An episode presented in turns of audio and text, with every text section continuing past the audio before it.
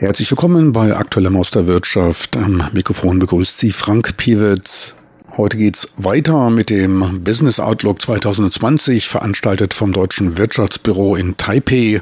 Bei dem Treffen zum Jahresanfang versammeln sich Vertreter deutscher Institutionen und auch Vertreter aus der Wirtschaft, um einen Ausblick auf das kommende Jahr zu geben. Auf Unternehmerseite war unter anderem Erdal Elver, Präsident von Siemens Taiwan, vertreten. Er gab einen allgemeinen Überblick über das Wirtschaftsumfeld aus der Sicht von Siemens und auf einige Hauptbereiche von Taiwans Wirtschaft ein. Das allgemeine Umfeld wurde natürlich auch vom Handelsstreit zwischen den USA und dem Reich der Mitte geprägt. Dazu Erdal Elver. And uh, this is also something I need to mention. Yes, Darauf muss man natürlich eingehen. Ja, die Phase 1 ist halbwegs zum Abschluss gekommen, doch gehen wir davon aus, dass das Thema US-China-Handelskrieg auf die eine oder andere Art wieder zurückkehren wird. Insbesondere dann, wenn es dann wirklich in tiefschürfendere Verhandlungen geht, dann könnten einige Anliegen, wie es auch in der Phase 1 der Fall war, Auswirkungen auf die allgemeine Wirtschaft haben. Wir gehen daher davon aus, dass die Unsicherheit in der globalen Wirtschaft auch im Jahr Jahr 2020 weiter vorhanden sein wird. Ein weiterer Aspekt sind Naturkatastrophen, Ausbrüche von Viren und Krankheiten. Diese schaffen zusätzlichen Druck auf das ökonomische Umfeld. Weiter stehen wir verstärkt vor den Herausforderungen, die in der Klimawandel bringt.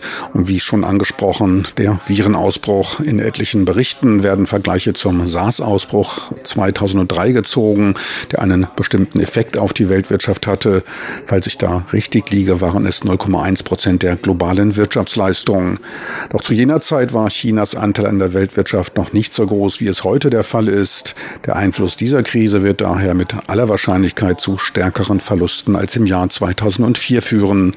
Wir stellen uns daher selbst auf ein ziemlich anstrengendes erstes Quartal ein.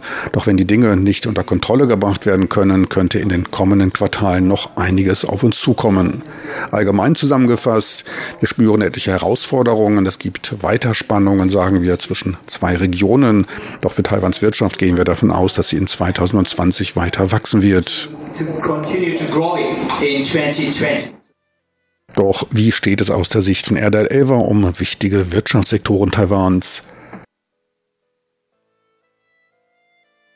Investment in semiconductor industry will continue der Halbleitersektor wird sich weiter stark entwickeln. Dort wird neue Technologie zum Einsatz kommen, wie auch der Einsatz der fünften Generation der Mobilkommunikation 5G, was diese Industrie weiter auf einem Wachstumspfad halten wird. Des Weiteren gibt es eine Menge an Aktivitäten durch die nach Taiwan zurückkehrenden Unternehmen. Hinzu kommen noch weitere Chancen in den Bereichen IoT, künstliche Intelligenz, die zusammen mit 5G neue Geschäftsmöglichkeiten schaffen werden und damit Taiwans Wirtschaft am Wachstum Wachsen hält und auch das Exportgeschäft belebt.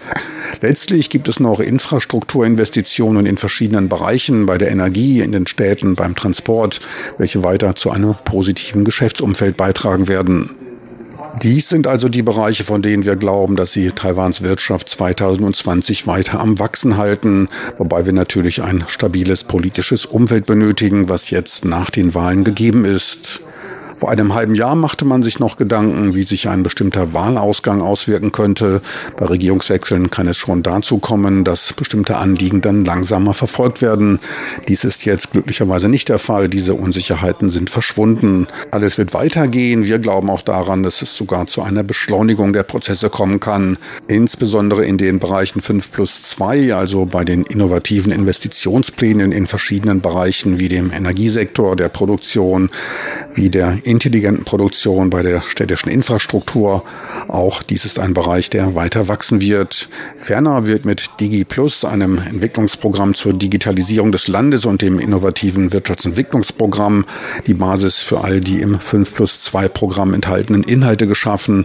Und last not least noch das zukunftsorientierte Infrastrukturentwicklungsprogramm, welches sich auf acht Bereiche fokussiert. Wir freuen uns darüber, dass diese Dinge weiterentwickelt werden. Wir sehen, dass ein ein stabiles politisches Umfeld sehr wichtig bei der Geschäftsausübung hier vor Ort ist.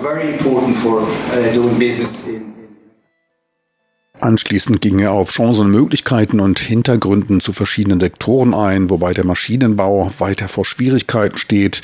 Für den Halbleiter- und Elektronikbereich da sah er deutlich günstigere Zeiten. Let's start with the first one. Uh, Beginnen wir mit dem Produktionsbereich, einem Bereich, der im letzten Jahr unter den Einfluss des US-China-Handelskrieges kam. Insbesondere der Maschinenbau war davon betroffen und verzeichnete ein zweistelliges negatives Wachstum. Der Sektor steht weiter vor diesen großen, durch das allgemeine Umfeld hervorgerufenen Herausforderungen. Chancen bieten sich durch Investitionen in den Elektronik- und Halbleiterbereich, die zur Entwicklung der eben erwähnten künstlichen Intelligenz, dem IoT notwendig sind. Für die zweite Jahreshälfte rechnen wir in diesem Bereich dann mit einer Erholung, wobei wir natürlich hoffen, dass dieses Coronavirus nicht noch mehr Kämpfe und Stress verursacht. Als wichtig wurde von ihm die Unterstützung der Regierung zur Entwicklung intelligenter Produktion Industrie 4.0 bezeichnet. Ferner gibt es dort Projekte der Zusammenarbeit internationaler Systembetreiber mit den lokalen Klein- und Mittelbetrieben. Dies sei wichtig bei der anhaltenden Verschiebung hin zur Digitalisierung der Wirtschaft. Investitionsmöglichkeiten werden bei dem zunehmenden Einzug der Digitalisierung im Produktionsbereich gesehen. Danach ging der Siemens-Taiwan-Präsident auf den Energiebereich, dem Kraftwerksbereich ein. In der boomenden Offshore-Windenergiebranche ist Siemens indirekt über den Turbinenlieferanten Siemens Gamesa Gamesa involviert.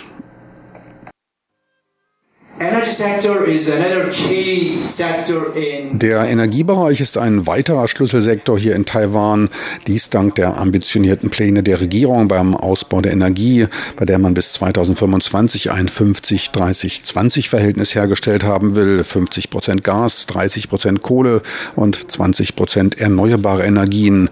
Dies bedeutet insgesamt eine Herausforderung, wobei wir auf weitere Optimierung und auch eine sauberere Energieerzeugung in Taiwan hoffen. Energy development in China. Neben positiven Umweltaspekten ergeben sich daraus auch Chancen für Wirtschaft und Beschäftigung. Neben dem Ausstieg aus dem Atomstrom will Taiwan in den nächsten Jahren auch verstärkt seine Kohlekraftwerke durch energieeffizientere und umweltfreundlichere Gaskraftwerke ersetzen. An Offshore-Windenergie sollen bis 2025 5,7 Gigawatt an Kapazitäten aufgebaut werden.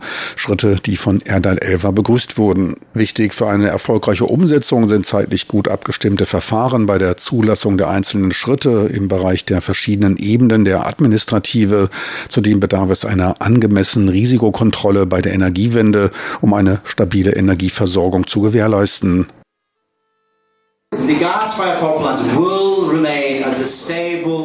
Die Gaskraftwerke dienen dabei als eine stabile Quelle bei der Grundlastversorgung und sind auch eine verlässliche Absicherung für die erneuerbaren Energien. Erneuerbare Energien sind gut, wir brauchen sie, doch in den nächsten Jahrzehnten werden auch weiter Gaskraftwerke gebraucht werden. Taiwan ist dabei der weltgrößte Markt für Gasturbinen. Dabei stehen in der nächsten Dekade hier vor Ort eine Reihe von Projekten an. Die ersten anstehenden Großprojekte in Taichung und Qingdao in Kaohsiung weisen eine Kapazität von 5 bis 6,5 Gigawatt auf. Nur zur Verdeutlichung, die bis 2025 aufzubauende Offshore-Windenergie beträgt 5,7 Gigawatt. Diese Projekte allein weisen also eine Kapazität von fast 6 Gigawatt auf. Und dann gibt es noch eine Reihe anderer Projekte, Projekte insgesamt sind bei Gaskraftwerken eine Kapazität von 16 Gigawatt vorhanden, die hier in Taiwan installiert werden müssen. Noch einmal, Gaskraftwerke werden zur Bereitstellung einer stabilen Grundlast, aber auch für eine sauberere Energieproduktion benötigt. Damit sollen 50 Prozent der benötigten Energieversorgung gestellt werden. Of the energy Weitere Impulse für die Wirtschaft im Rahmen des 5 plus 2 Industrieentwicklungsprogrammes werden durch die Entwicklung intelligenter Städte, Gebäude und Stromnetze erwartet. Weitere Bereiche sind der Ausbau des Verkehrssektors, einschließlich der Verkehrsflusskontrolle und auch der Ausbau des Metronetzes, nicht zu vergessen die Verlängerung der Hochgeschwindigkeitsbahn. Trotz Handelskrieg und Coronavirus zeigen wir uns für Taiwan für 2020 weiterhin vorsichtig optimistisch.